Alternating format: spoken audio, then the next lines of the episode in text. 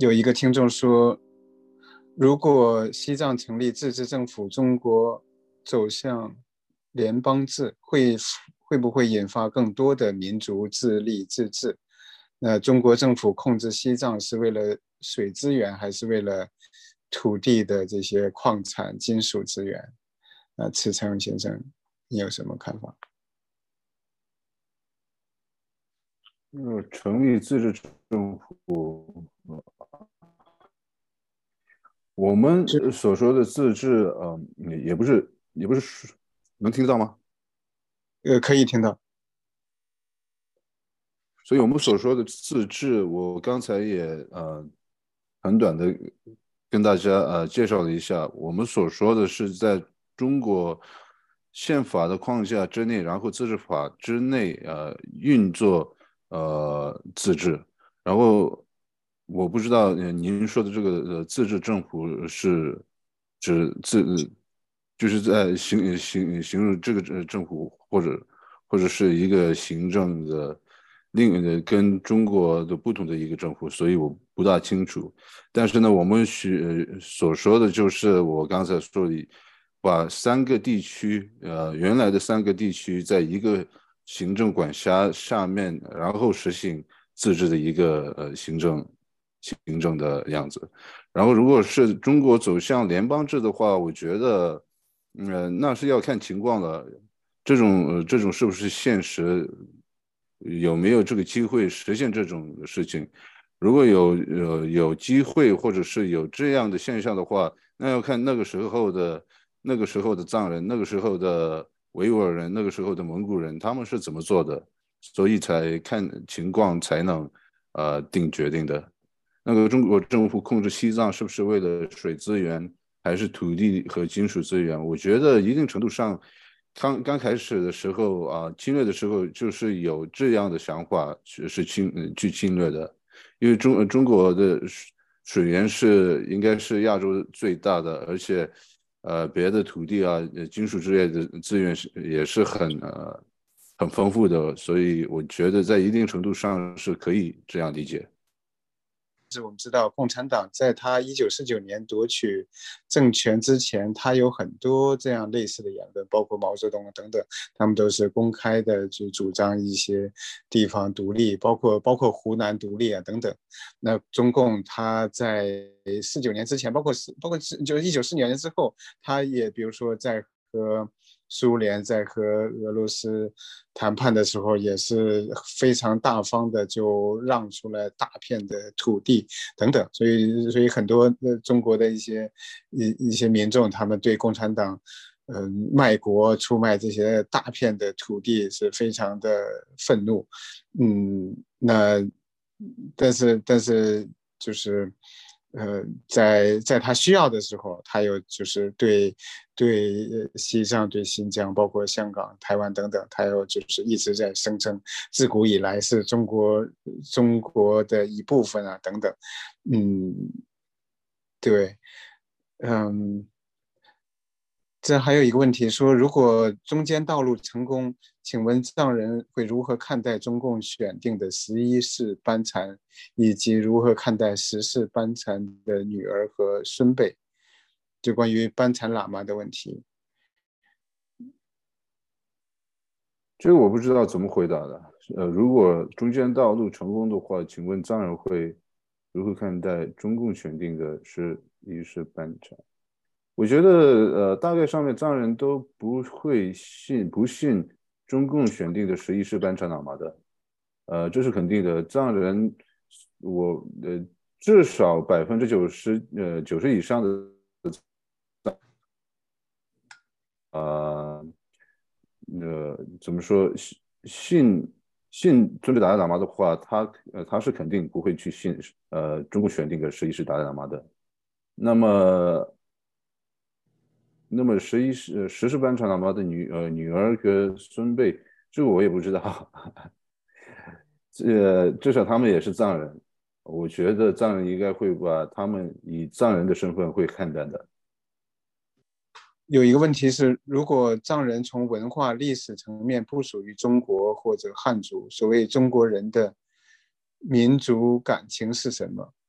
或者中国所谓的国族身份是否不存在？他大概想说的是中华民族吧，因为中在梁启超创造中华民族这个概念之后，中共在他需要民族主义的时候，也是经常强调中国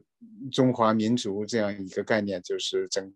个的中华人民共和国境内的都是同一个民族，然后要为了中国梦、中华民族伟大复兴啊等等。那那这当然是一种。就是殖民主义的说法，对于藏人、对于维吾尔人来说，所以对也请您谈一下这个民族文化认同的问题。民族文化，我呃，我在我刚才讲的时候里面，呃，我觉得稍微的提提一下的这个的观点，因为藏人的历史里面的话，我刚才也讲到，藏人的历史是根据藏文、藏语啊、藏语。呃，根本的为根本的，呃，从这个二十四史里面讲到，呃，史书里面记载的是根本不同的一个概念。从这样讲的话，呃，在刚才所说这个呃中华民族的概念出来的时候呢，在西藏的话，我们都不知道，在中国有这样，呃，有人在讲这样一个民族的概念。所以在西藏的话，我们只知道，哎，我们我们的西我们的西边有这个尼泊尔、尼泊尔、印度，而且我们很多的呃佛学上面的点经都是从印度的那兰陀的佛学院中翻译过来的。然后东边的话，我们有呃呃有这个汉人，当时也没有用我们藏文里面讲的话，中国是呃说中国的时候，我们会说是 ga ga na。跟加嘎尔这两个国家是就是在一个是在东边，一个是在西边。然后我们的概念里面，嗯，根本就没有这个呃中国民族的这个概念。五九年之后的话，有更多的人学习起来汉语，学习起来汉文，然后这些概念就逐渐在呃我们的教学里面 放出来的，所以才有了这些概念的。才出现了这些民族、民族感情的这些概念吧。我的理解是这样的。呃，我插一句，所以这个里面有这个民族跟人民的两两个概念的区别。汉族连汉族不是一个原原始的一个一个族，呃，原来这个。中国这个领土有很多这个各种各样的 tribes and people，呃，各种各样的这个文化群。那么后来经过很长的历史的过程，它它就被被被传承为一个所谓的汉族。所以汉族里面有很多种人。藏族也是，也不是一个原始的一个一个民族。呃，藏族里面有多种 tribes and groups and 各种各样的，所以这个民族这个概念是一个，就是一个历史的一个被产生的一个概念。呃，这个人民的概念，你比方说中国人民是谁定的？中国政府定这个中国人民是。五十六个民族的一个一个群体，那么美国的话也有很多种民族，呃，但但是美国人这个概念是把把它是一个可以说是一个政治的概念，而不是一个人类学的一个概念。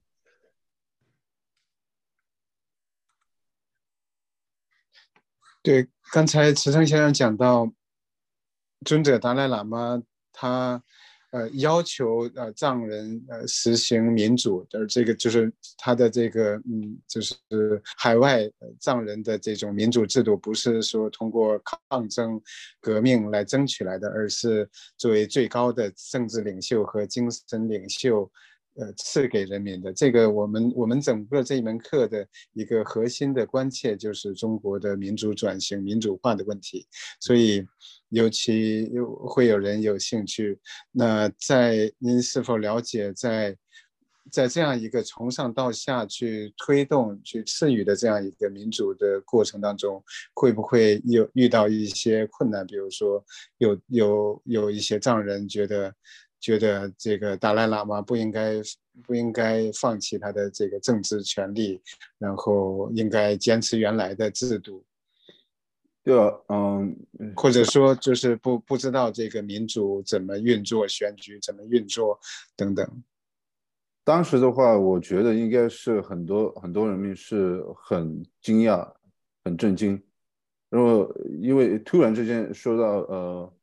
突然之间说到民主的话，民主不知他们都不知道民主是怎么运作的，所以我们看到尊者达赖喇嘛赐给我们，不只是赐给我们。就是在六十年的六十年的这个期间里面，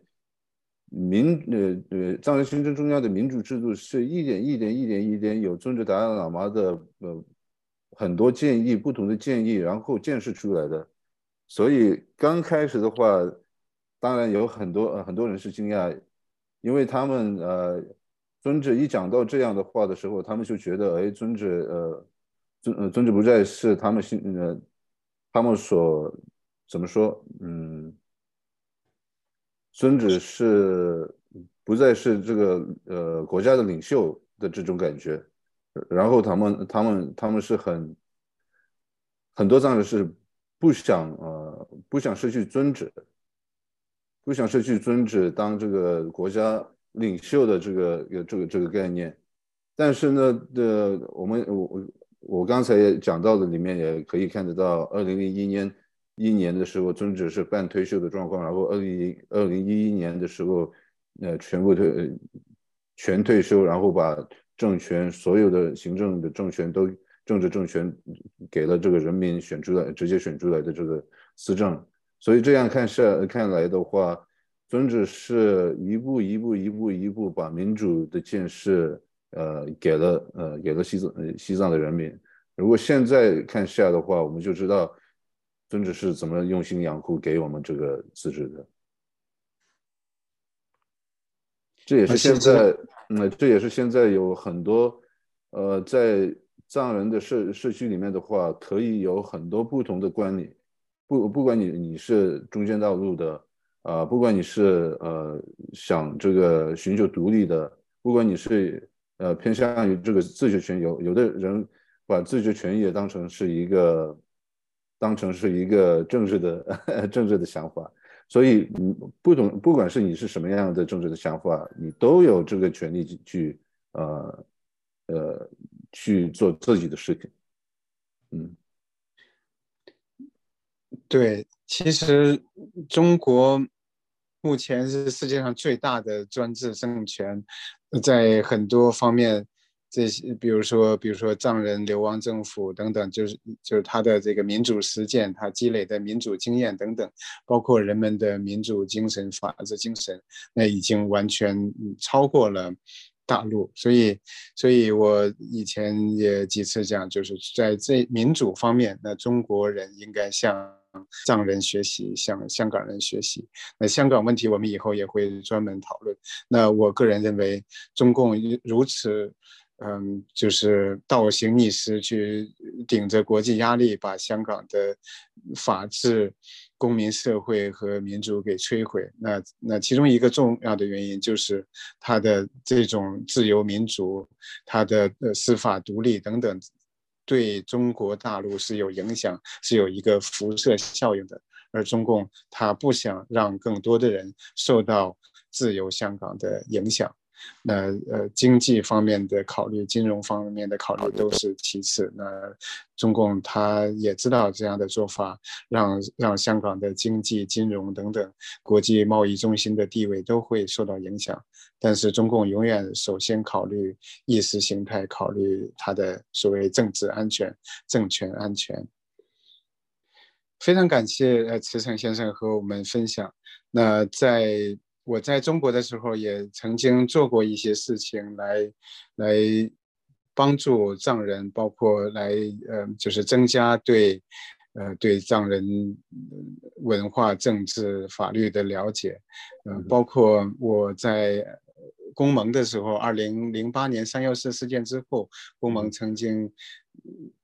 找一些藏人学生学者来进行调查，所以后来我们出版了。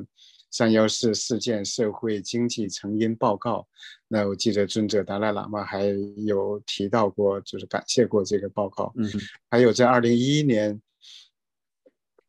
由王立雄牵头，尊者达赖喇嘛和。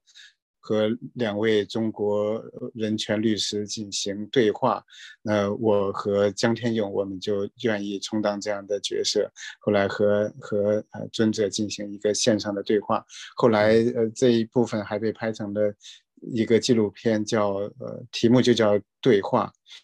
嗯，那我个人认为。尊者他提出中间道路，这是一个非常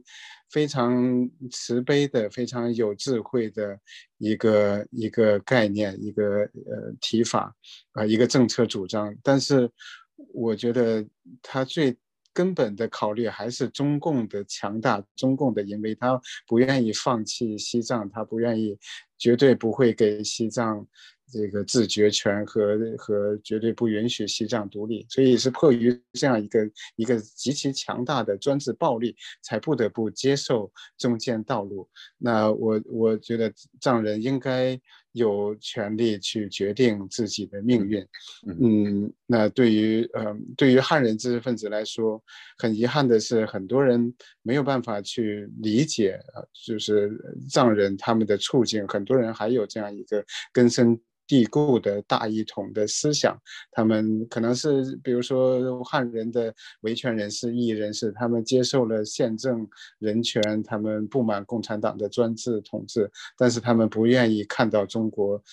变成很小汉，对，就是西藏和新疆加起来可能就占了中国，新疆就占了中国的六分之一面积，那西藏就是大藏区的话，那就是可能也接近。六分之一或者七分之一的面积，所以就是很多人这样一个一个根深蒂固的大一统观念，也呃妨碍了他们在这个问题上有一个更包容、更开放的心态。嗯，所以